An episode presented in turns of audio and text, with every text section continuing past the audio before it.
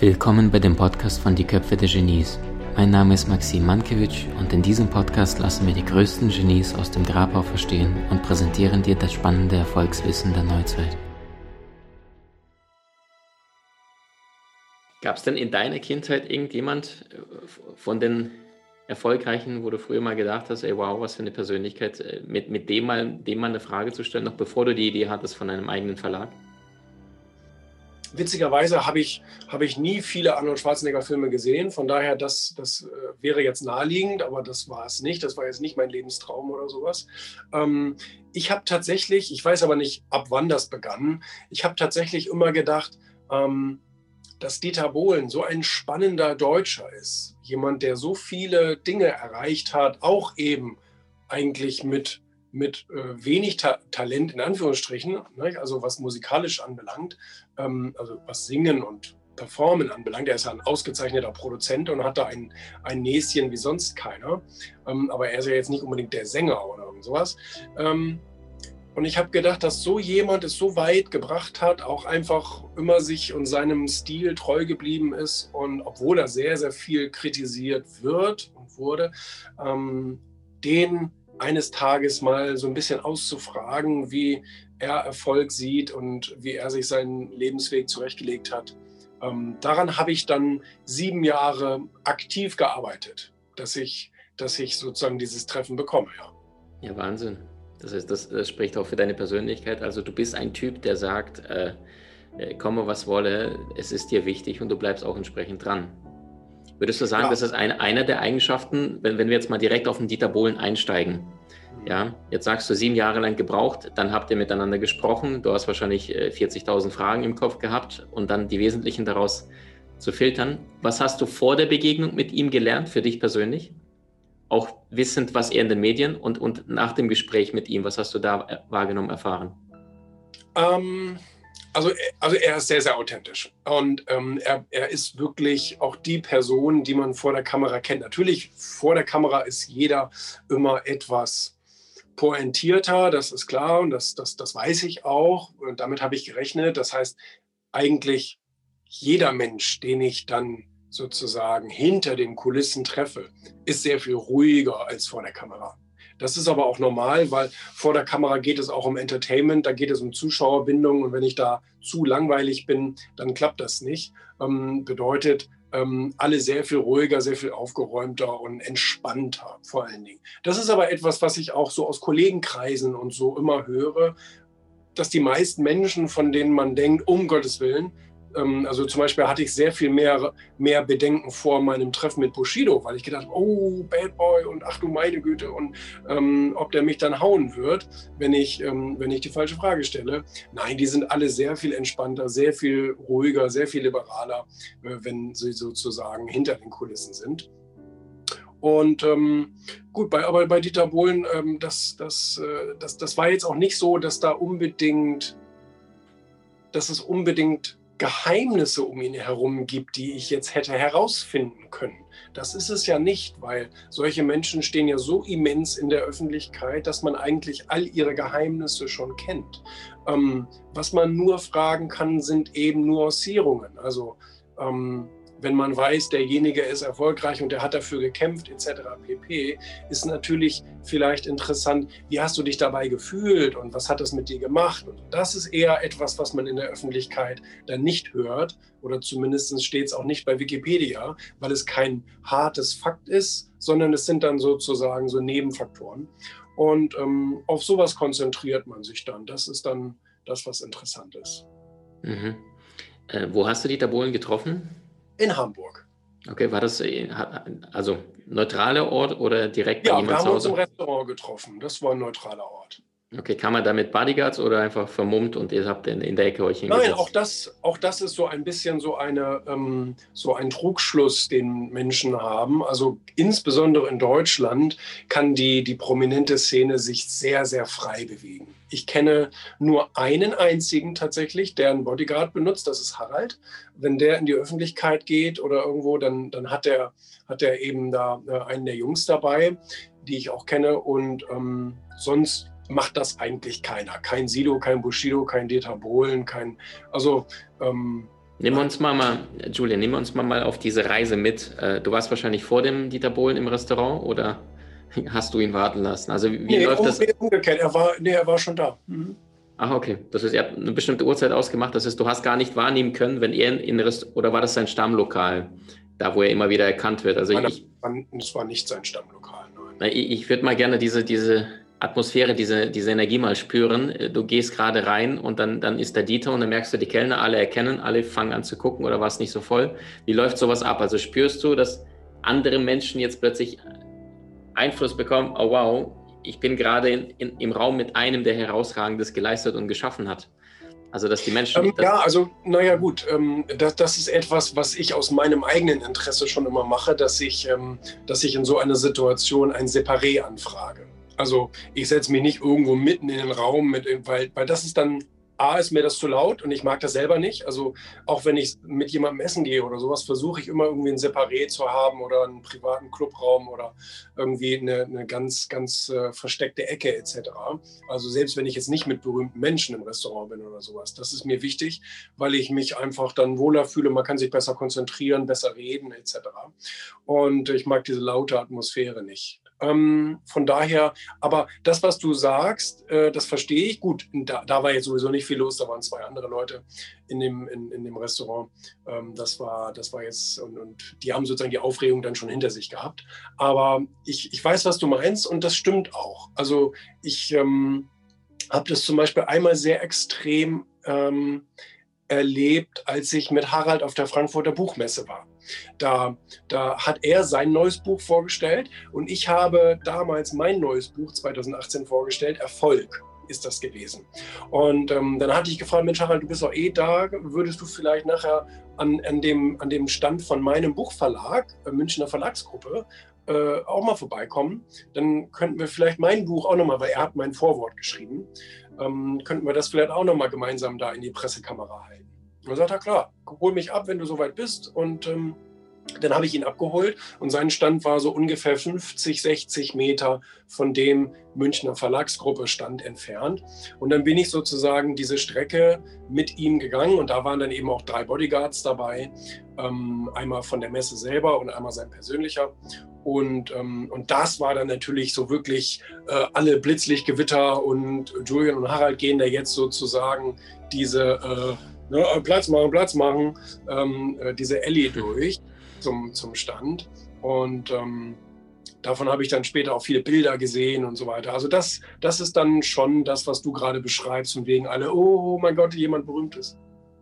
Verstehe. Vielen Dank für den Einblick. Ich kann es fühlen. Ich werde es selbst nicht vergessen. Das war auch Frankfurter Buchmesse. Und da war äh, dieser äh, Rapper, Hip-Hopper, den ich vorher nie wahrgenommen habe, äh, aus seinem Plakat, äh, schreibt sich X-A-T-A-R, Xatar, glaube ich. Ja, kan kannte ich vorher auch nicht. Und da habe ich gemerkt, erstmal, wie die jungen Leute da alle durchgedreht sind und der da mit ja. seinen Bodyguards und auf, auf diese Gesichtszüge so. Ähm, was ist das aus deiner Sicht, dass diesen Hype auslöst? Ich meine, Harald Löckler ist, ist ja ein Wiedererkennungswert, ja? So. Ja, der definitiv, der fällt auf, ja. Ja, also der weiß genau, wer interessieren will, muss provozieren, wie Dali sagte. Äh, was denkst du, was ist das, was die Menschen diesen unfassbaren Hype auslösen lässt? Ist es die Persönlichkeit? Ist es, dass sie wissen, derjenige ist bekannt? Ist es was, dass sie wissen, derjenige hat besondere Fähigkeiten gehabt? Was ist es aus deiner Sicht, was du immer wieder beobachtest? Dass Menschen Eigentlich, ausrasten. Mhm. Genau, ja, jetzt müssen wir ausrasten natürlich definieren. Es gibt natürlich die typischen Fans. Ich meine, es gibt viele Leute, gerade Künstler. Das ist bei Künstlern insbesondere der Fall, dass sie Fans haben und ähm, da ist es noch was anderes ähm, und sehr viel verständlicher, dass die Leute emotional reagieren, weil die Leute sich ja auch mit dem Star irgendwie versuchen zu identifizieren. Ähm, bei normalen Prominenten, sage ich mal, ist es einfach dieses, ähm, ähm, dieses Außergewöhnliche. Es ist einfach außergewöhnlich, wenn man sonst seinen normalen Tagestrott hat und auf einmal wird dieser Tagestrott unterbrochen durch jemanden, den man eigentlich nur aus der Fiktion kennt. Also das heißt aus Zeitungen, aus Fernsehen und unser Gehirn sagt uns die ganze Zeit, das ist ja gar nicht real. Ähm, und auf einmal läuft er dann an einem vorbei und man denkt, oh Gott, wie, das, das gibt es ja wirklich. Und ich glaube, das ist so dieser, dieser Moment, der bei vielen Leuten passiert. Ähm, bei diesem Rockstar-Image behaupte ich auch immer, dass es auch ein bisschen Sehnsucht ist viele Leute wünschen sich natürlich auch mal aus der Rolle zu fallen, Dinge zu tun, die sich sonst keiner traut, mutig zu sein und einfach ähm, ja, sein Leben so nach seiner Fasson zu leben. Das macht ja sonst kaum einer. Aber ich sag mal, Rockstars, die machen das ja. Die, mhm. die machen einfach, was sie wollen. Und deswegen kann ich mir vorstellen, dass es auch so ein bisschen diese Sehnsucht ist, insbesondere bei Fans, glaube ich, dass es auch so ein bisschen so diese Sehnsucht nach dem außergewöhnlichen Leben ist. Ne? Was jetzt dazu führt, dass die meisten Menschen, die ein normales Leben führen, das Gefühl haben, der Montag unterscheidet sich nicht sonderlich von Donnerstag, außer die Mahlzeit, die ich zu mir nehme.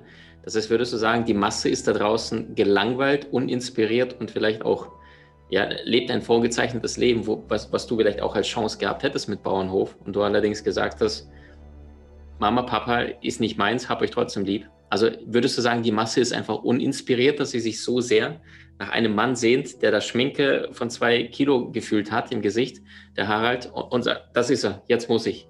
Was ist der Grund, Julian? Ja, ähm, also ich glaube, du hast recht mit dem, was du sagst, dass die Leute natürlich ein äh, total langweiliges und vorbestimmtes, vorberechenbares Leben haben. Äh, du weißt heute wahrscheinlich schon genau, was am nächsten Montag auf dich zukommt. So in groben Zügen. Das, das, ist schon, das ist schon alles vorgezeichnet für dich und du bist eigentlich in einem Hamsterrad ähm, und, und, und machst immer dasselbe. Und ja, das finde ich total schlimm. Ich habe das auch schon ähm, oft auf Social Media und so weiter kritisiert, dass manche Leute ihr Leben so förmlich wegwerfen, uns anderen nur die Luft wegatmen und einfach nur da sind, einfach nur existieren. Und also, ich meine, selbst ein Baum hat eine Aufgabe auf, auf dieser Welt, ja, uns, uns die Luft zu reinigen. Aber auch der Mensch muss doch irgendwie mal, mal, mal so ein bisschen Inspiration fühlen und etwas, etwas Außergewöhnliches tun. Ähm, deswegen ist natürlich auch gerade dem Deutschen, dem disziplinierten Deutschen, der wirklich immer nur dasselbe tut, ohne sich zu beschweren. Deswegen ist ihm ja auch sein Mallorca-Urlaub so wichtig. Weil er mhm. dann einmal im Jahr auch mal so ein bisschen aus der Rolle fallen kann und kann mal was anderes sehen, mal was anderes machen, mal was anderes essen. Trinken. Trinken natürlich auch, selbstverständlich. Und mal baden und so. Also das, ähm, mhm. ja, es ist traurig. Es ist wirklich sehr, sehr schade. Mhm. Äh, du hast jetzt gerade was Schönes angesprochen. Wir sehnen uns äh, nach dem Außergewöhnlichen. Elon Musk hat es mal so formuliert. Äh, er wurde mal gefragt, warum machst du dieses Ganze mit dem Weltraumreisen und Co. Und dann sagt er, äh, ich möchte nicht das Gefühl haben, auf der Erde beschränkt zu sein. Und er sagt, wenn ich morgens aufwache und ich weiß, dass ich in der Zukunft auch auf anderen Planeten möglicherweise leben kann, dann weiß ich, es ist ein guter Tag und ich kann der Menschheit mehr Raum und Freiheit schenken. Und ja. das ist wiederum sein, sein Antrieb für seine Arbeit.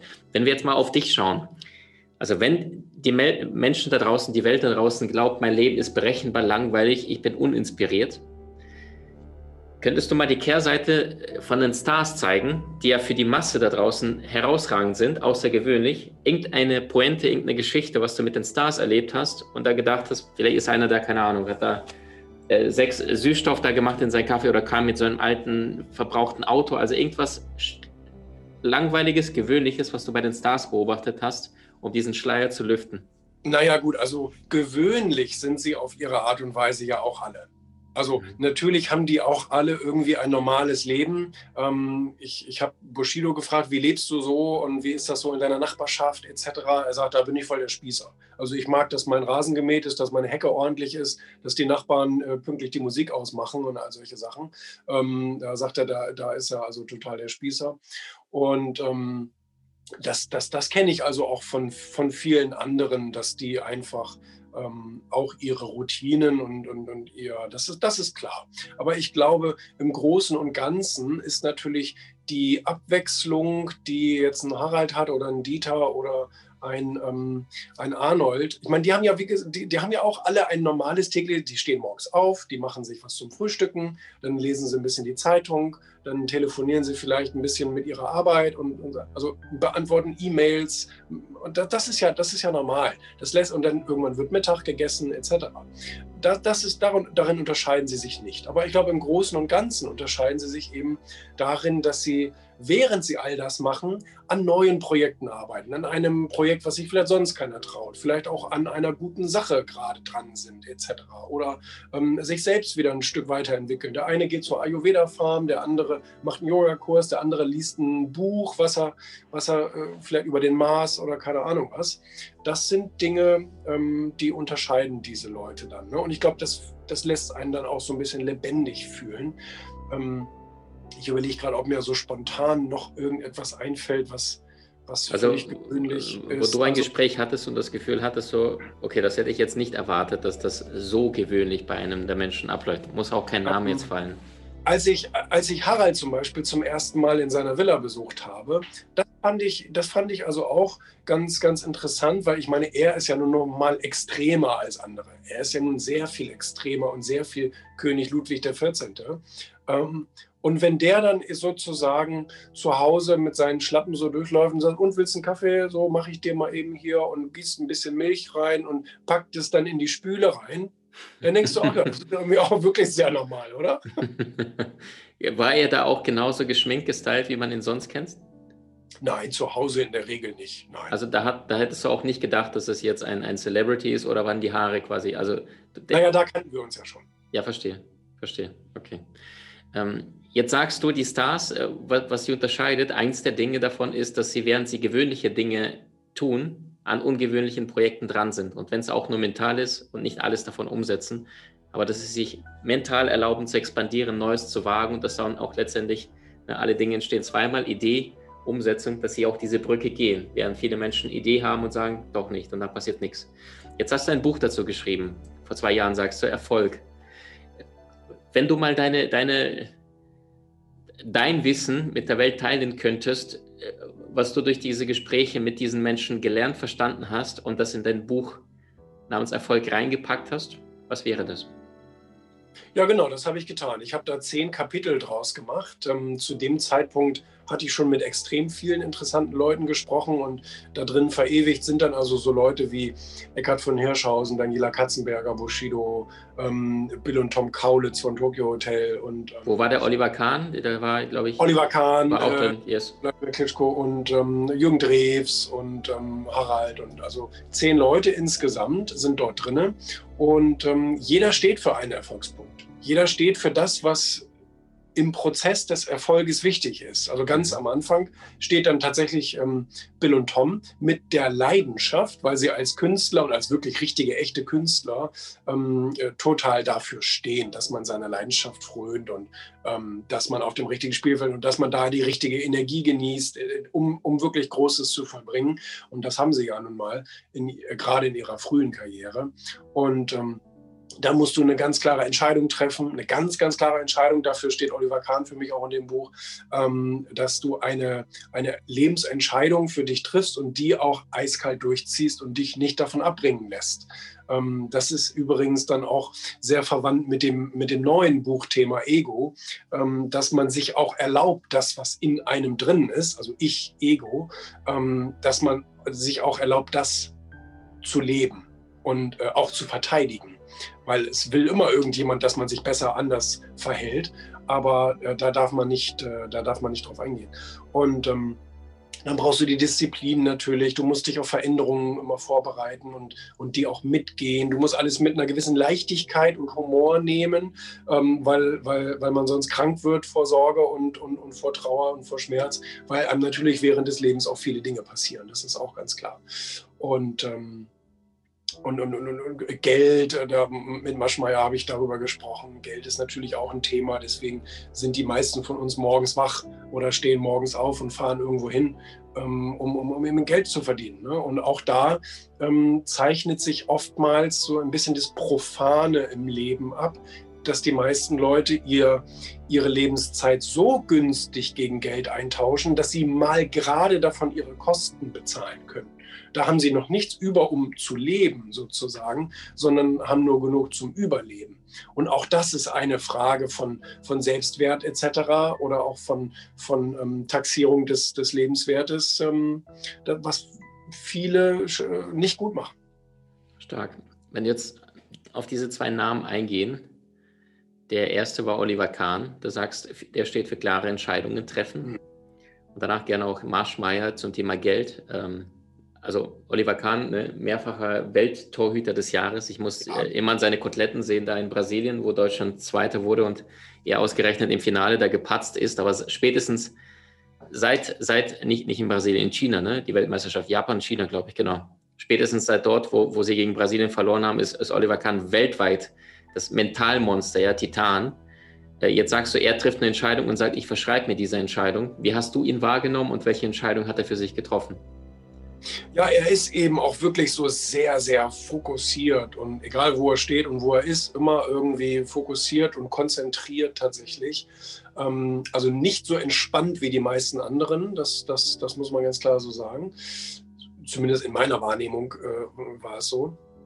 Und, ähm, und, aber genau das kann man in seiner Historie eben sehen, dass er sehr, sehr früh als Kind schon angefangen hat, sich zu konzentrieren, was ja nichts anderes bedeutet, dass man sich einen Punkt aussucht, an dem man ankommen will und lässt sich eben wie bei so einem ähm, man kennt doch diese, man kennt doch auch diese Spiele im, im Fernsehen, ähm, so Ninja Warriors und so weiter, wie die Leute da manchmal verbissen auf ihr Ziel zurennen und dann kommen irgendwelche Sachen, die einen schlagen und man geht dann durchs Wasser und also das ist ja unglaublich. Und sinnbildlich ist das eben auch etwas, wofür er steht, dass er sich von diesen ganzen Schlägen und Hieben. Ich meine, denk mal an seine ersten Bundesligaspiele, wo er noch kein Profi war, nicht berühmt war, er war kein Star, es wurde nicht viel in ihn hinein interpretiert. Er war einfach nur jemand, der auch gerne mitmachen würde. Und so jemand verpatzt ein, eine Chance nach der anderen. Und das hat er gemacht am Anfang seiner Karriere. Aber er war so verbissen und hat gesagt, nein, ich habe diese Entscheidung getroffen, auch wenn es jetzt so scheint, dass ich meine Sache nicht so gut beherrsche, wie ich behaupte. Ähm, ich werde so lange weitermachen, bis ich mein Ziel erreiche. Und das ist eben, da, dafür brauchst du dann die viel zitierten Eier, weil du ähm, dich gegen andere durchsetzen musst, die dir sagen, nein, hör auf, hör auf, hör auf, hör auf. Und mit, mit Eier können wir auch aus, aus A, E, I, E, R, aus vier Buchstaben können wir dann drei Buchstaben machen, auch Ego. Ja. ja. Also, dass, dass, er gesagt hat, so, es gab Leute, die haben gesagt, Junge, du gehörst hier nicht in die Liga rein und er hat gesagt, doch, tue ich. Und dann, dann, dann das ausgeglichen hat mit mehr Training, vielleicht mal auch Mentaltraining, ja, da dran zu bleiben, obwohl du gerade im Außen patzt und dir die Zeitungen sagen, du hast es nicht drauf.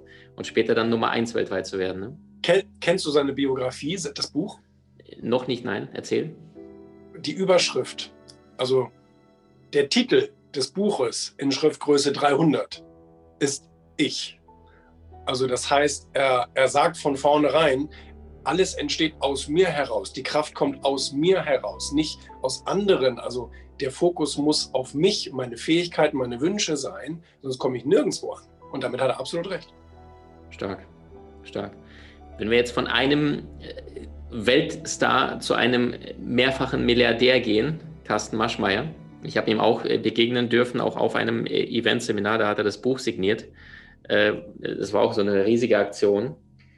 10, äh, 11 Speaker, äh, sehr, sehr hochpreisige Tickets. Also für ein Aha. Event, wo 2000 Menschen dabei waren, ich glaube, die billigste Karte war 3, 4, 500 Euro. Und da war er quasi als Highlight am Ende zu der ganzen äh, Speaker-Szene. Hm. Und ich werde nie vergessen, wie er dort auf dieser Bühne, das war in, in, in Ruhrpott, in, in Essen irgendwo, wie er dort auf dieser Bühne vor diesen 2000 Menschen seine Rede hält. Die war sehr, sehr kraftvoll, nicht unbedingt unterhaltsam, sondern es war jedes, jedes Wort war Bam, bam, bam, bam. Ja. Und dann werde ich nicht vergessen, dann sagt er so in, in den letzten fünf bis zehn Minuten, übrigens, ich habe da ein neues Buch geschrieben und ich habe da ein paar kleine Geschenke mitgebracht. Äh, wenn Sie gleich rausgehen aus dem Foyer, werden Sie 200 Bücher finden, die ich gerne verschenken würde. Ich meine, klar muss er da keinen Umsatz machen als Milliardär. Und die Menschen sind gestürmt dahin, um ein Buch zu kriegen. Dann hat er da Autogramme geschrieben. Und ich weiß noch, ich war damals, das äh, ist bestimmt schon sieben, acht Jahre her, gerade selbst in der Neuorientierung wusste selber nicht mal, dass ich da Trainer, Speaker sein werde. Aha und habe äh, dann versucht, äh, irgendwie, während er das Buch signiert, im Sinne von, äh, Herr Maschmeyer, mir wäre viel wichtiger, ob man, ich hatte damals eine Idee, die dann auch Erfolg wurde mit einer, mit der, mit der Genie-Seite, die, die Köpfe der Genies, die jetzt bei 340.000 dann bei Facebook irgendwann dann erreicht hat, aber damals war es nur eine Idee und, und quasi wollte irgendwie lernen oder irgendwie als Investor ihn, ihn gewinnen und habe quasi sowas gesagt, ich weiß, dass Sie jetzt gleich 20, 30 Sekunden, ich habe gemessen, das Buch signieren werden. Könnten Sie diese 20, 30 Sekunden Zeit nehmen und mir einfach nur kurz zuhören? Ich brauche Ihre Unterschrift nicht. Er war aber so in seinem Tunnel und hat einfach aber seinen, seinen Kritzel draufgeschrieben. Jetzt nehmen wir mal einen Kastenmarschbein, einen Milliardär. Ich kenne nicht viele im deutschsprachigen Raum, zumindest vom Namen her, die Milliardäre sind. Was sagt er zum Thema Geld? Was sagt er, warum er so erfolgreich ist und wie hast du ihn als Mensch wahrgenommen hinter der Bühne? genau, richtig. Also ähm, das, das war auch ganz schön. Wir konnten uns ein bisschen in einer ruhigeren Atmosphäre ähm, auf, auf dem Sofa äh, kennenlernen und unterhalten etc. In Berlin war das. Und, ähm, und später habe ich ihn dann auch nochmal gefragt, ob ich ihn ins Buch mit reinnehmen kann und so weiter. Also das ist ein ganz, das ist ein ganz netter, ganz, ganz nette Verbindung eigentlich. Und ähm, damals war er tatsächlich, genauso wie du auch gerade erzählst, sehr kontrolliert. Und ich habe ihn dann auch gefragt, wie ist das so für Sie momentan mit so Versuchen, ja, also dass man, dass man so, dass man so kontrolliert ist, dass man so ordentlich ist und so weiter. Und ähm, ich sage, auf der anderen Seite sind sie ja komplett frei. Also sie mhm. müssen ja nichts mehr. Und er sagt, ja, das stimmt, ich mache nur noch kann-Termine, also nur noch etwas, was ich selbst entscheide, wo ich sage, das will ich auch. Und ähm, ähm, ich glaube, damals hatte er noch sehr viel mehr Respekt oder vielleicht sogar Angst vor der Öffentlichkeit, ähm, weil, weil er wirklich sich jedes Wort genau überlegt hat und hat auch immer auch so zu seinem Kollegen rüber geschielt, so nach dem Motto, war das in Ordnung, was ich gesagt habe. Ähm, und ich, damals war auch noch ein bisschen von wegen, da hat er, da, da wurde er auch in Fernsehsendungen noch ein bisschen härter angegangen, etc. Also das muss man schon sagen. Da, da, da hatte er, da hatte er wirklich noch ein bisschen, noch ein bisschen Schiss in der Büchse. Aber mhm. das hat sich mittlerweile, glaube ich, ähm, sehr viel, sehr viel gebessert. Also er kommt heute ja sehr viel lockerer noch rüber. Also mhm. auch mhm. in Social Media ist er ja mittlerweile auch recht aktiv und auch auf Clubhouse und so weiter. Und ähm, ja, ist, ist, ist also mittlerweile wirklich auch ein bisschen, ein bisschen entspannter und hat, glaube ich, auch nicht mehr so viel Angst vor der Reaktion, obwohl er ja immer noch auch ähm, oft in der Kritik steht und mit Gum-Ex und, und so weiter äh, und immer wieder hier die geldgierige Sau etc. Äh, betitelt wird. Und ähm, aber ich glaube, vielleicht findet man sich irgendwann einfach auch damit ab und sagt, okay, das bin ich nun mal. Ähm, mhm. Ich glaube, das ist vielleicht auch ein bisschen diese Charmoffensive Höhle der Löwen gewesen. Ich meine, es war ein, eine gute Entscheidung, finde ich, da mitzumachen, wenn es einem denn wichtig ist, dass man sein Image verändert. Also mhm. wenn man sagt, ich möchte aber nicht so extrem schlimm wahrgenommen werden, sondern eben auch ein bisschen menschlicher. Aber trotzdem, er wird immer noch, ähm, er wird immer noch natürlich aufs Korn genommen. Es gibt jetzt diese neue Switch Reloaded ähm, Serie, die heißt jetzt anders. Die heißt ähm, ich komme gerade nicht drauf. Ist aber jedenfalls sozusagen äh, das gleiche, Parodien auf berühmte Menschen. Und da ist er also auch ein, eine ständige Parodie. Und ähm, da wird er dann eben auch so mit ähm, Botox eingefrorenen Gesichtszügen gezeigt. War das nicht witzig? und ähm, ich glaube, den, den Schuh wird er auch nie wieder los. Das ist einfach so. Es ist ein Zahlentyp meiner Meinung nach. Es äh, war Medizinstudent und Hochleistungssportler, sehr fokussiert und sehr auf, auf Zahlen, Daten, Fakten orientiert, hat dann eine Finanzkarriere gemacht. Also, dass wir da jetzt keinen Herzenskünstler vor uns haben, das müsste allen klar sein. Ähm, dass er da eher ein kühler Rechner ist.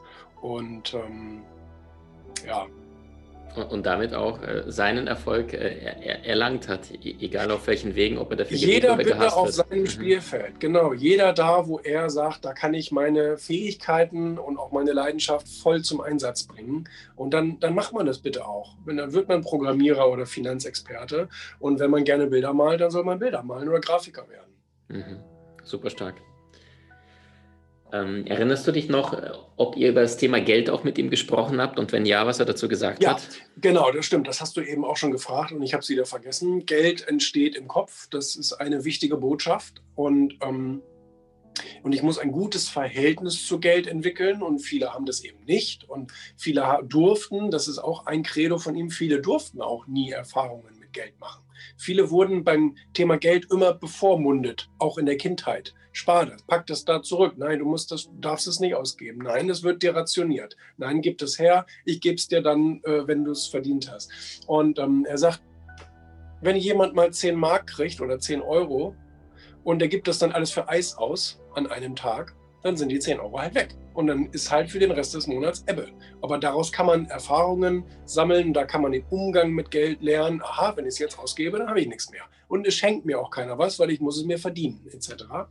Und ähm, das, das ist sicherlich ein wichtiges Argument und zahlt auf das ein, was wir eben schon gesagt haben. Die meisten Leute haben das dann Zeit ihres Lebens nicht gelernt, ähm, mit diesem Thema klarzukommen und verkaufen sich für einen Apfel und ein Ei und können mal gerade so ihre Rechnungen bezahlen. Mhm. Mhm. Stark. Julian, bevor wir auf dein äh, starkes Buch Ego kommen, würde ich mal gerne so ein paar äh, Sparingsfragen stellen zu den einzelnen Namen und alles, was dir Freestyle dazu einfällt, äh, was du durch die Gespräche da erfahren hast, weil ich glaube, dass nicht nur unsere Community es sehr interessieren wird. Wie ist denn äh, so ein Wladimir und Vitali Klitschko beispielsweise?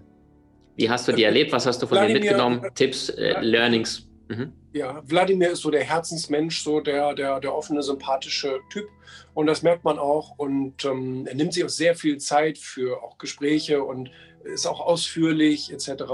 Und Vitali ist eigentlich ähm, zumindest so, wie ich ihn, ich habe ihn aber auch nur ganz kurz kennengelernt, muss ich sagen. Das, ähm, äh, das war in der, in der Hamburger Elbphilharmonie. Und äh, da hatte Wladimir mich und viele andere eingeladen. Und da war sein Bruder dann auch.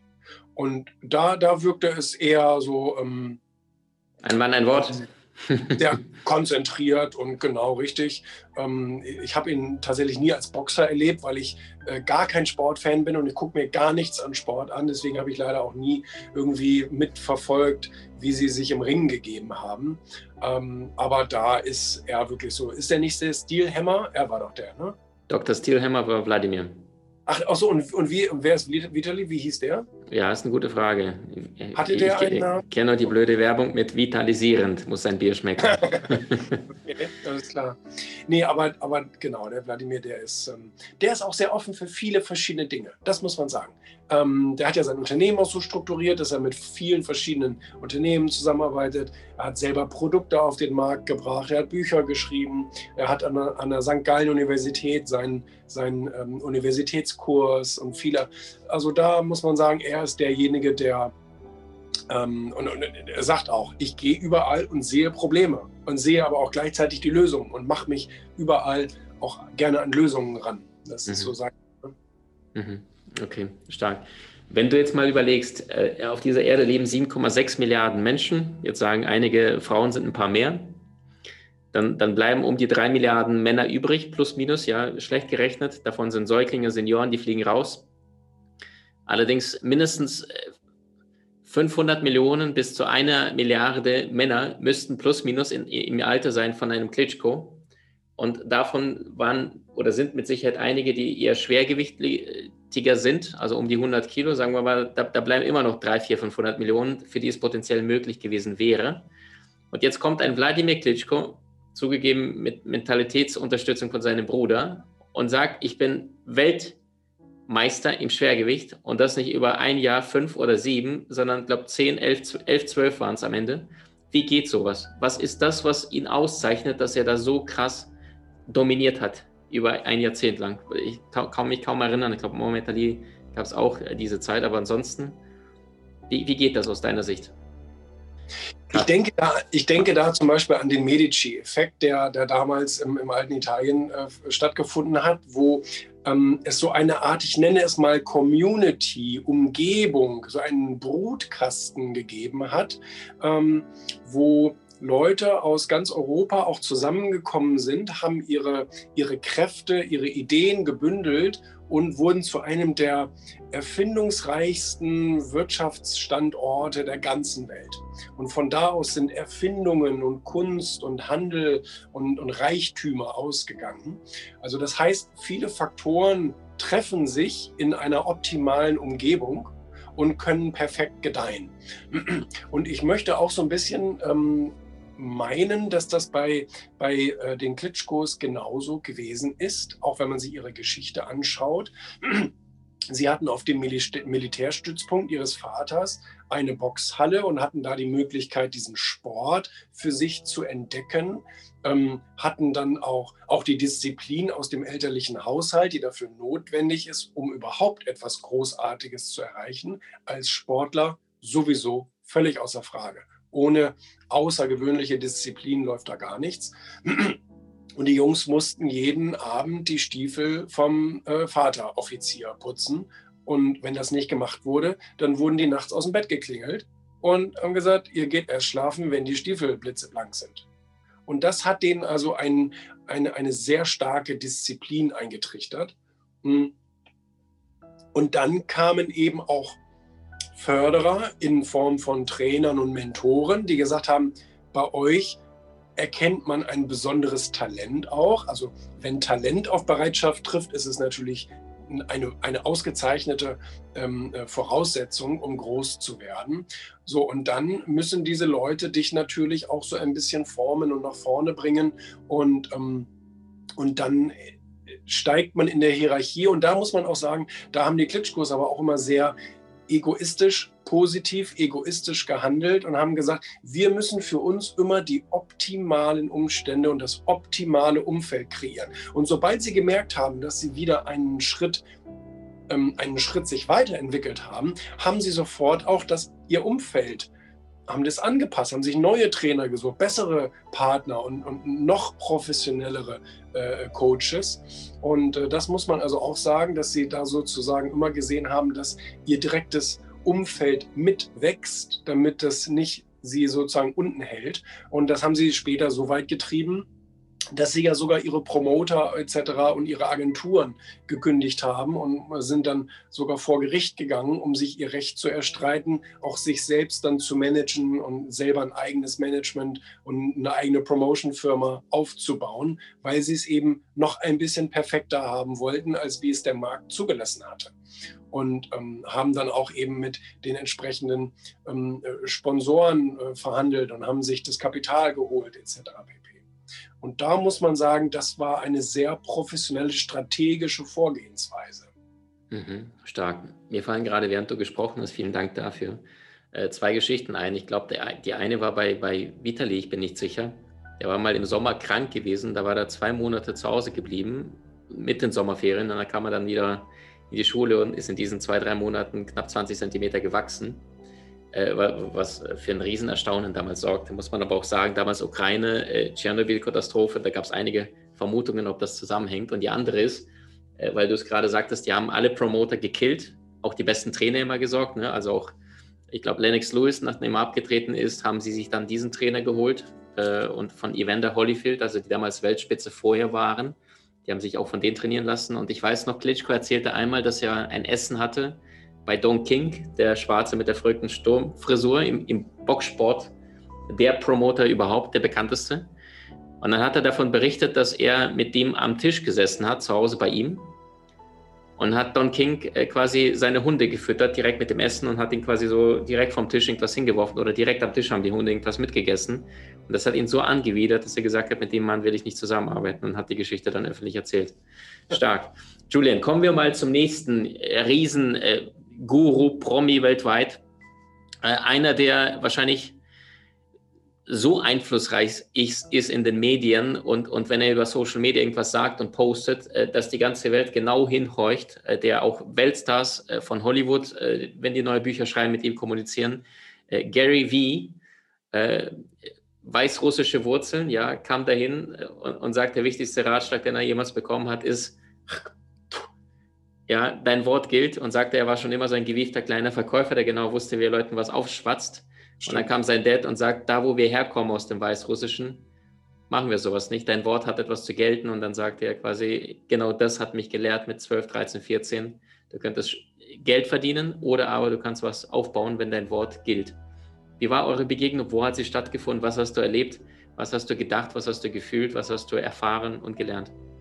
Ähm, wir haben uns in Hamburg getroffen und diese Begegnung sollte dann eigentlich ähm, gar nicht stattfinden. Also die Vorzeichen dafür waren extrem schlecht, weil Ähm, er war eingeladen auf eine, eine große Digitalkonferenz und ich habe dann mit den Veranstaltern gesprochen, also mit Philipp ähm, dann gesprochen, äh, äh hier Online Marketing Rockstars.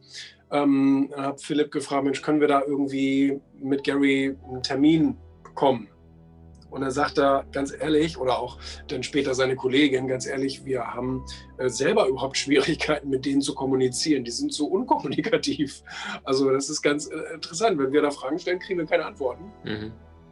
Und er ist auch nur ganz kurz da, weil er ist eigentlich in London zur Eröffnung seiner neuen, äh, seiner neuen Agentur dort. Und er kommt dann kurz rüber geflogen und macht hier den Vortrag und dann haut er auch schon wieder ab. Hm, okay, schade wir haben es ein bisschen versucht, dann so ein paar Wochen lang über den Veranstalter, von wegen, ja, versucht es doch mal irgendwie für uns anzufragen, aber hm, passiert ja nichts. Dann habe ich gesagt, okay, dann mache ich das selber. Dann äh, werde ich jetzt selber mal äh, da das, ähm, den, den nötigen Kontakt da in New York raussuchen und versuchen, da irgendwie was, was, äh, was anzuleiern. Erzähl mal, telefonisch oder hast du erst eine Mail hingeschrieben? Und ich habe erstmal Mails geschrieben. Kam da was? Media-Ad und Presse-Ad und ne, also da gibt es ja, yes. die, die, haben ja, die haben ja so einige Adressen da online. Wie, wie hast du es angestellt? Stichwort äh, Kunden gewinnen, der bereits alles hat, um, um den trotzdem zu sagen, hier komm nach Deutschland in, bei, uns in Erfolgmagazin. Also wie, wie ja, hast, hast du es? Wie machst da, du es? Da, da muss ich sagen, überzeugen? Da bin, mhm. da bin ich jetzt, ähm, da, da, da, bin ich jetzt nicht komisch oder sage, ah, ich verspreche dir, dass ich mein Kind nach dir benenne oder sowas. Nein, das mache ich nicht. Also ich sage, hey, Erfolg-Magazin, größtes deutsches Magazin für Erfolg, ähnlich dem Success Magazine in den USA. Die gibt es natürlich viel länger als uns. Ähm, und ähm, wir, wir sprechen über Erfolg mit den berühmtesten Menschen der Welt und, und all solche Sachen. Würden wir uns natürlich freuen, wenn wir dich vielleicht da auch gewinnen. So. Und eine Medienpersönlichkeit bekommt man normalerweise auch so, weil danach sucht auch eine Medienpersönlichkeit, nach Öffentlichkeit und so weiter. Und ich wusste ja auch, dass er gerne, dass er das auch sehr schätzt, in Magazinen zu sein. Selbst wenn er mit seinem Kanal eigentlich die zehnfache Reichweite hat von jedem Magazin, was es dann Wahrscheinlich pro Tag sogar, ja. Mhm.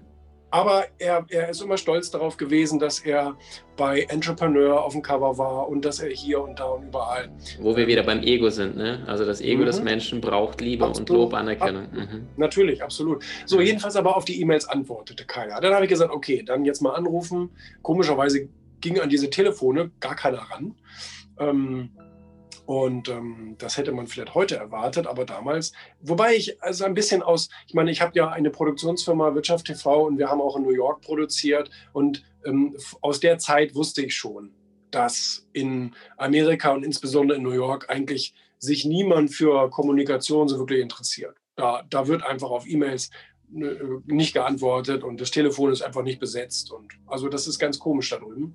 Jedenfalls habe ich gedacht, verdammt nochmal, das ärgert mich so, das kann doch nicht wahr sein. Das muss man doch irgendwie hinkriegen. Und dann ähm, habe ich gedacht, okay, wenn ich eine Firma gründe, dann sichere ich mir eine Domain. So, und dann sage ich irgendwann zu meinem IT-Team, äh, richte mir mal eine E-Mail-Adresse ein. Ja, wie soll die denn heißen? Ja, was weiß ich. Mein Vorname, Punkt Nachname oder mein Vorname, Ad. Irgend sowas. Und ähm, ich meine, ich, ich hatte ja zu dem Zeitpunkt ja auch schon zehn Jahre Medienerfahrung, jetzt sind es 15 Jahre oder ja, ich, ich, weiß nicht genau, wann das, wann das gewesen ist. Ähm, nee, Quatsch. Da muss ich ja schon drei, 12, 13 Jahre Medienerfahrung gehabt haben. Jedenfalls ähm, wusste ich ja ungefähr auch, wie die meisten CEOs und so weiter ihre E-Mail-Adresse gestalten, nämlich genauso wie du und ich. Einfach Vorname, Punkt, Nachname oder Vorname, Ad. Und dann habe ich gesagt, na gut, dann probiere ich einfach ein paar solche E-Mail-Adressen aus. Vaynermedia.com ne, Gary, Gary.Vaynerchuk, irgendwie Gary V. Ad und was weiß ich. Und ähm, tatsächlich hat dann eine von diesen E-Mail-Adressen gestimmt. Und die du jetzt auf keinen Fall verraten willst. Die, die ich jetzt nicht verraten werde. Und ähm, äh, da, da, hat er auch innerhalb von sieben, acht Minuten geantwortet. Das ging also ratzi-fatzi. Hatte er gesagt, ja, wir können uns aber nur ganz kurz treffen. Ich habe eigentlich keine Interviews zugelassen und äh, ich habe auch überhaupt gar keine Zeit. Ich fliege da nur rein, sage da Tag und bin wieder weg. Aber okay, wenn ihr Erfolgmagazin, das sieht ja alles ganz, sieht ja alles ganz gut aus, etc., dann, dann mache ich das. Und, äh, und so, so fand das dann statt. Und ähm, dann haben wir uns ähm, ein paar Minuten backstage getroffen und ähm, haben dann eben über Social Media gesprochen und ähm, wie die Welt der Medien funktioniert und was ihn an Europa interessiert und all solchen Dingen. Stark, stark. Äh, was ist das, was ihn derart auszeichnet? Ja, eigentlich ein Übersiedler, der in die USA emigriert, äh, dort in der Jugend nicht unbedingt der, der, der viel äh, Wertschätzung, Anerkennung, Ruhm bekommt und jetzt einer der Medienmogule unserer Zeit weltweit ist. Was ist das, was ihn auszeichnet aus deiner Sicht? Naja, also ich würde sagen, einmal hat er diese, diese schnippische Art, die, die, das ist auch so ein bisschen Rockstar-Image, weißt du, er traut sich Dinge zu sagen und Shit und Fuck und Motherfucker und was weiß ich. Ähm, das, das trauen sich viele nicht und man denkt, oh, das ist interessant, das ist was Außergewöhnliches, das ist Rockstar-mäßig. Ähm, dann hat er natürlich auch tatsächlich ein interessantes Leben. Ist das die Parallele zu Dieter Bohlen, der auch ja. einfach in your face? Mhm. Ja, und äh, ich sag mal, durch diese Reality-Show ist er ja eigentlich überhaupt erst bekannt geworden, also berühmt geworden, nennen wir es mal so durch diese Reality-Show Daily V, die ihn tatsächlich im New Yorker Geschäftsleben begleitet hat. Was wirklich auch für mich damals und für viele andere extrem spannend war zuzugucken. Weißt du, Reality-Dokus funktionieren gut und da funktioniert auch das, das, das, dieses Star, ähm, ja, diese Star-Kreation. Das hat auch bei den Kardashians ja funktioniert. Die kannte ja auch keine Sau, bis sie dann diese Reality-Show gemacht haben und sich selbst inszeniert haben. Ähm, und, äh, und, und, und dadurch einfach zu den einflussreichsten Social Media Stars der Welt wurden. Aber es war eigentlich alles nur eine Kamera und äh, ein Sendeformat. Und das hat dafür gesorgt. Und das war sicherlich bei Gary auch zu einem ganz, ganz großen Faktor so. Interessante Persönlichkeit, traut sich was, und dann diese Reality-Show. Und die wurde eben auf Social Media ausgestrahlt, also YouTube und Instagram und Facebook. Das war sehr, sehr schlau. Das hat seinen, ähm, seinen eigenen TV-Sender kreiert dadurch, ne? Das ist absolut richtig. Er musste mit niemandem verhandeln, etc. pp. Gut, er war natürlich davon abhängig, dass die Portale ihn nicht sperren und etc. Ne? Aber gut, die Portale haben dann ja relativ schnell gemerkt, wow, der zieht uns Aufmerksamkeit, also der bringt uns Aufmerksamkeit, das ist ja positiv. Deswegen hat ja irgendwann auch ähm, äh, hier die Schwester von Mark Zuckerberg ihn angerufen und hat gesagt, wir hätten dich gerne in unserer Investorenfamilie. Ähm, unsere Eltern wollen gerade ähm, Aktienpaket verkaufen, willst du das nicht vielleicht übernehmen? Also solche Leute werden dann natürlich auch ähm, ähm in den inneren Kreis geholt. Jedenfalls, ähm, das glaube ich. Und er kommuniziert halt ohne Ende. Und ich glaube, Leute, die kommunizieren, ähm, sind grundsätzlich beliebt, ja. Stark. Also das heißt, er hat diesen, diesen Antrieb die ganze Zeit, dass es aus ihm rausfließt, ja, wie so eine Marmorstatue, wo der Brunnen immer die ganze Zeit dauerhaft fließt und fließt und fließt. Ich habe mal mit Christian Bischoff ein Gespräch gehabt vor einem halben Jahr und dann sagte er, äh, dass er glaubt, dass äh, Gary Vee fast schon ADHS hat, weil er sagt, es ist ja Wahnsinn, der Kerl, der, der hört ja nie auf zu reden. Und ganz viele. Ganz viele haben ADHS, also ganz viele Stars. Auch mit denen ich gesprochen habe, haben viele gesagt, ich habe das und ich sehe das aber auch nicht als negativen Punkt, mhm. sondern das bringt mich voran. Stark. Äh, diese Daily V, die du beschrieben hast, äh, was hast du da gesehen, erfahren, wo du sagst, hey, wow, das hat dich auch inspiriert, damals ihm zuzuschauen, was er da gerade erlebt, wohin er geht? Also, was hat er da gezeigt im New Yorker Geschäftsleben? Erinnerst du dich noch? Zwei, drei Sachen? Er macht etwas, was auch ich sehr, sehr äh, spannend finde an meiner Arbeit. Er trifft viele Menschen und er spricht mit vielen Menschen und zwar auch mit vielen verschiedenen am Tag. Also da ist sehr viel Druck im Tag drin. Und das ist etwas, was ich persönlich auch sehr, sehr zu schätzen weiß. Ähm, diese Abwechslung, die Interaktion mit Menschen, der Versuch, auch etwas voranzutreiben, etwas voranzubringen, mit den Menschen gemeinsame Ideen vielleicht zu spinnen und auf die Straße zu bringen. Das ist etwas, was ich großartig finde. Auch die auch die Selbstinszenierung ist natürlich auch ein Teil dessen, ähm, was sowohl er interessant findet, weil sonst würde er so ein Format nicht machen. Und das ist auch etwas, was ich interessant finde. Und, und Millionen äh, andere da draußen, die geschaut haben, ne? Ja, genau, richtig. Mhm, mh. Ganz stark. Julian, das Highlight, bevor wir zu deinem tollen Buch gleich übergehen. Äh, Ani der Mann, der, der keine Grenzen kennt, der auch wahrscheinlich amerikanischer Präsident kandidiert hätte, hätten sie ihn gelassen, durfte er nicht als österreichischer Bauernbub. Äh, und so wurde er von dem größten Bundesstaat, äh, Kalifornien, dann der Governor und hat gesagt, so jetzt habe ich Bodybuilding, ist nicht, doch mache ich. Schauspieler ist nicht, doch mache ich. Politiker ist nicht, mache ich. Wie war eure Begegnung? Was hast du für dich mitgenommen? Was waren die Learnings? Ähm, sehr kurz natürlich. Also wenn, wenn so jemand auftaucht, dann wollen natürlich gefühlt tausend Leute irgendetwas von dem. Und äh, das, das muss ich auch respektieren, das ist mir auch völlig klar. Da, da kenne ich meine Stellung natürlich, äh, die, die eben nicht ganz oben ist, sondern äh, vielleicht irgendwo in der Mitte. Ne? Und das, ähm, ich musste in dem Moment natürlich an seine berühmten sechs Regeln denken. Ja, also da gab es dann später auch einen, einen Artikel im Erfolgmagazin, nochmal auch mit dem Bild zusammen, ähm, äh, da, dass man eben nicht auf das Gejaule von anderen Menschen hören darf. Und ähm, er drückt es ja auch sehr, sehr drastisch aus, in, indem er sagt, fick dich, was willst du schon wissen über mein Leben? und über meine Ambitionen und so weiter. Und ähm, das, das ist also eine sehr, sehr, eine sehr, sehr gute und eine sehr, sehr richtige Einstellung. Ähm, aber du hast es eben gerade schon gesagt, einfach dieses, diese, diese. Ähm, Mach mir die Tür zu, ich will, ich will da durch. Ne? ja, der ist gut. Ähm, einfach dieses Bewusstsein, ähm, dass da jemand ist, aber da haben wir eben auch schon über die ganzen anderen gesprochen, deren Vorzeichen eigentlich so schlecht sind. Und die aber trotzdem, ich meine, klar, das sind auch in der Regel Menschen, die eine sehr rote Persönlichkeit haben, ähm, denen ist das auch schon so ein bisschen im Blut, eben einfach sich durchzuboxen. Dieser Im, Wettbewerbsdrang auch, sich selbst ja, zu beweisen. Auch. Wettbewerbsdrang. Mhm. mhm. Und ähm, der führt ja auch nicht immer nur zu positiven Auswüchsen. Das ist eben so dieses, dieses, dieses Selbstüberschätzung, Machtgehabe und so weiter, bringt etwas, aber es kostet auch. Und das, ne, ich meine, auch solche Menschen sind nicht frei von Skandalen und nicht frei von Fehltritten, weil sie sich einfach selbst zu wichtig genommen haben oder einfach zu unfehlbar gehalten haben. Aber das gehört auch dazu. Mit, mit diesen Konsequenzen muss man leben, um auch die ganzen guten Sachen erreichen zu können. Und ähm, das, das ist es, was ihn auszeichnet. Was zeichnet dein starkes Buch mit dem provokanten Titel Ego aus? Ähm, das Buch ist ja mit einem Untertitel erschienen, Gewinner sind gute Egoisten. Und ich habe dem Finanzbuchverlag gesagt, mach das mal schön dick und fett und rot. Weil diese, dieser Begriff Ego hat natürlich einen negativen Beigeschmack, was total traurig ist. Weil Ego bedeutet ich und äh, ich hoffe, jeder hat eine Persönlichkeit und ein Ich und ein, ein Lebenswillen und so weiter. Ähm, ich finde das ganz, ganz schlimm, dass man uns antrainiert hat, oder eingeredet hat, dass Ego etwas Schlechtes ist. Deswegen verleumden so viele Leute ihr, ihre eigene ihre, oder ihre eigentliche Persönlichkeit und versuchen in der Öffentlichkeit mit einer Maske rumzulaufen. Jetzt machen wir das alle sogar zwangsweise. Und ähm, mhm.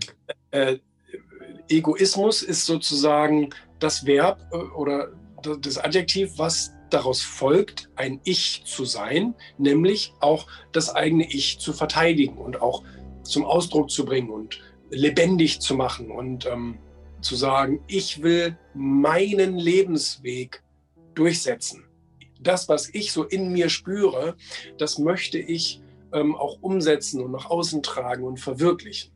Und ähm, das heißt, die Konzentration auf die eigene Agenda, die Konzentration auf die eigene Entfaltung der Persönlichkeit etc., ist dann dieser Egoismus. Und ähm, ja, das muss man natürlich auch durchsetzen, weil auch das Leben ist ein Wettbewerb und jeder will gerne gesehen werden, gehört werden, jeder will gerne Chancen bekommen und auch nutzen etc. Aber es ist eben auch ein Wettbewerb, weil manchmal tausend Menschen eine Sache wollen. Und dann ist die Frage, wer diese Sache dann letztendlich auch erreicht oder bekommt. Ne, Bürgermeister kann nur einer werden im Ort. So, da, da muss dann derjenige, der, der, der sich selbst ähm, das wert ist, der setzt sich dann durch.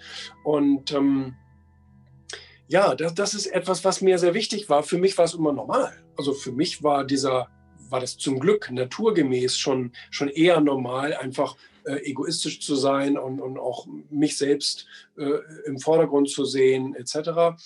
Und ähm, für so viele aber nicht. Und ich habe das in einer Talkshow äh, gesehen oder erlebt, in einer Talkshow im SWR, wo ich eingeladen war zu dem Thema Egoismus, ähm, dass es so einen schlechten Ruf hat. Und die Leute sagen, nein, Backhaus, nein, kannst du nicht sagen, nein, kannst du nicht machen, darfst du nicht. Und ich denke, da, Denkverbote? Nee, für mich nicht. Ähm, natürlich mache ich das so, wie ich das gerne möchte. Und es gibt auch sehr viele falsche Annahmen beziehungsweise Heuchlereien, wenn es um das Thema Egoismus oder Nicht-Egoismus, Solidarität etc. geht. Da saß mir zum Beispiel in dieser Talkshow ein ganz bekannter Medienpsychologe gegenüber oder Philosoph, Medienphilosoph gegenüber. Und er sagte, Herr Backhaus, Sie müssen aber auch vorsichtig sein. Was meinen Sie? Wenn Sie zu egoistisch durchs Leben gehen und, zu, und, und, und dann auch Leute verprellen, ähm, Sie werden irgendwann auch mal alt sein und dann brauchen Sie andere Menschen. Und dann habe ich so, ich, ich habe es, weil ich kein schlagfertiger Mensch bin, habe ich es in dem Moment nicht gesagt. Aber ich habe es natürlich gedacht. Was für eine Heuchlerei ist das denn? Dass ich anderen Leuten ähm, äh, irgendwie nach dem Mund reden soll, damit sie mir eines Tages den Arsch abwischen, wenn ich alt bin, das kann ja, das kann ja nicht das Konzept sein. Außerdem, selbst wenn es seine Wunschvorstellung ist, die Realität sieht anders aus. Das habe ich auch in dem Buch beschrieben. Die Realität in, in Deutschland, alt zu werden und sich dann zu erhoffen, dass die Familie sich den ganzen Tag um dich kümmert, ist es ein Irrglaube, weil es nicht stimmt. Die schieben dich ab in ein Heim und da wirst du dann einmal im Jahr vielleicht besucht, aber nicht zu Weihnachten. Die meisten Menschen im Heim sind zu Weihnachten alleine. Mhm. Und ähm, ähm, viele Senioren müssen sogar deswegen ein bisschen Geld dazu verdienen zu ihrer Rente, damit sie Geld haben, um ihre Enkel zu bestechen. Weil äh, weil man herausgefunden hat, dass eben äh, Enkel öfter kommen, wenn sie finanziell dafür belohnt werden. Und also das sind alles so, das sind alles so schlimme oder reale, das sind, das, das sind reale Fakten, die die Leute aber nicht sehen und nicht hören wollen. Und ähm, ich habe eben mit, dem, mit diesem Begriff guter, schlechter Egoismus aufgeräumt in dem Buch. Ich sage, ja, natürlich gibt es schlechte Egoisten. Ja, also mit Messern werden zwar mehr Gurken äh, geschnitten als Menschen abgeschlachtet, aber natürlich hat alles zwei Seiten. Das ist ja völlig klar. Auch es gibt schlechte Egoisten, die rauben andere Leute aus, betrügen andere Leute, damit sie selbst was haben. Das sind ja schwache Persönlichkeiten. Das ist ja, das ist ja nicht, nicht Handeln aus der Stärke heraus. Der gute Egoist will genau das Gegenteil. Der gute Egoist will eine gute, saubere Beziehung zu sich selbst, zu seinen eigenen Wünschen, zu seinem eigenen Charakter, Stärken, Schwächen, alles, alles ist bewusst und will das Maximale aus der eigenen Lebenszeit herausholen. Das Maximale. Äh, Reinhold Messner hat mir mal gesagt, wenn Sie am Ende Ihres Lebens auf ein, zu, oder auf ein gelungenes Leben zurückblicken, ist das viel zu spät.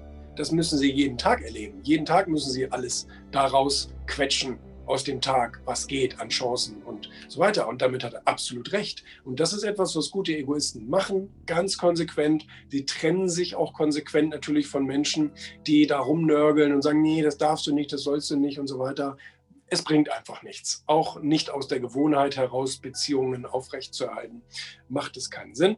Und ähm, das habe ich in diesem Buch beschrieben. Und es ist mir scheinbar auch gut gelungen, weil ich extrem viel positives Feedback bekomme. Jetzt also nicht nur aus der Presse, sondern eben auch besonders von Lesern, von ganz, ganz vielen Lesern. Ähm, mittlerweile ist es ja auch in anderen Sprachen erschienen, also auch weltweit, äh, die mir schreiben, hey, das hat mir echt geholfen, dass mal jemand so ein bisschen die Karten auf den Tisch gelegt hat, ähm, weil es eben ein Thema ist, über das man nicht spricht. Mhm. Stark. Julian, noch kleinere Abschlussfragen. Was bedeutet Erfolg für dich? Was unterscheidet einen erfolgreichen von einem nicht erfolgreichen Mensch aus deiner Sicht? Ja, ja gut, also ein erfolgreicher Mensch setzt die Dinge um. Ja? Äh, am besten in Serie.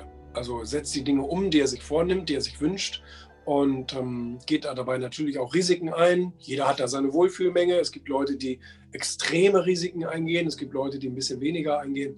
Und ähm, Generell heißt für mich natürlich aber nicht nur Dinge umzusetzen und erfolgreich an irgendwelchen Projekten zu arbeiten, sondern Erfolg heißt auch einfach morgens gerne aufzustehen und sein eigenes Leben zu lieben.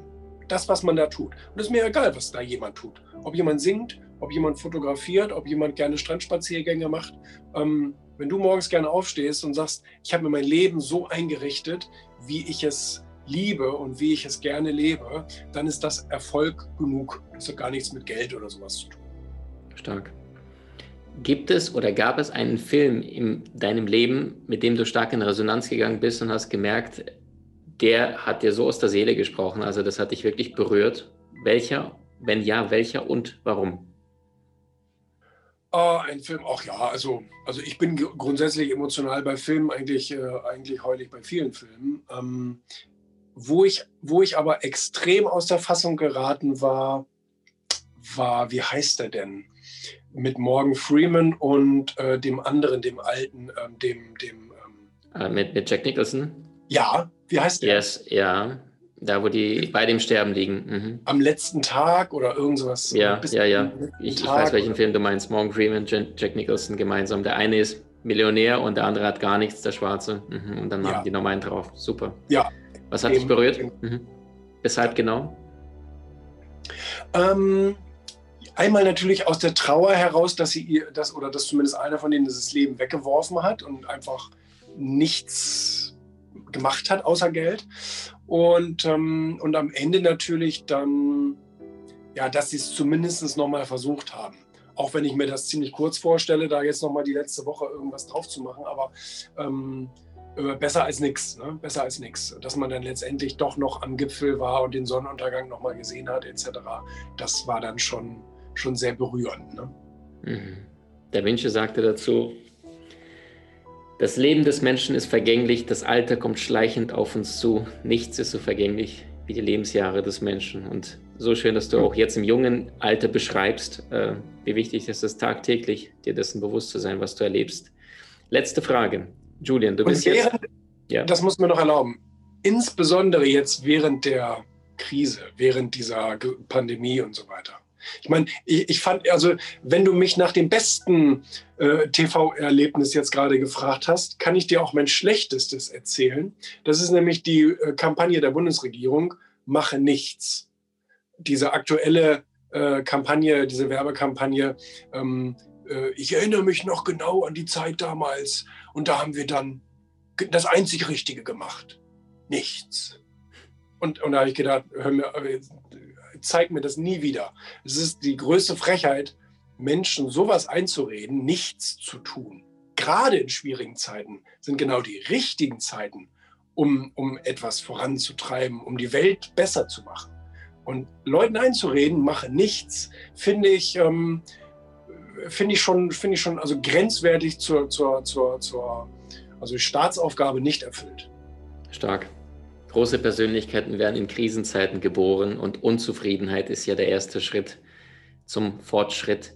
Julian, letzte Frage. Du bist 94 Jahre alt, hast schöne graue Haare bekommen, bist der Weise in der Familie, hast vielleicht äh, Generationen möglicherweise, die nach dir äh, kommen, auf dieser Erde bleiben. Und du begegnest jetzt dem heutigen Julian im Alter von 34.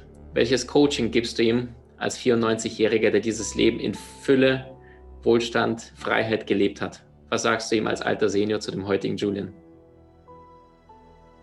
Das, also ich, ich, glaube, es klingt jetzt sehr selbstgefällig, ähm, aber, ähm, aber ich glaube, ich würde ihm raten, weiter so zu machen, ähm, weil viele viele Parameter stehen in die richtige Richtung. Du bist offen, du bist liberal, du lässt verschiedene Meinungen zu, du suchst dir auch das Beste raus, ähm, du versuchst nicht Leute unbedingt zu verurteilen, sondern jeder darf seiner Fasson nach leben und ähm, ähm, du, du, du bist nicht gierig unbedingt. Ähm, also das heißt, du, du, du übertreibst selten etwas ins Negative hinein, ähm, wobei Gier natürlich auch gut sein kann in, in, in gewisser Art und Weise.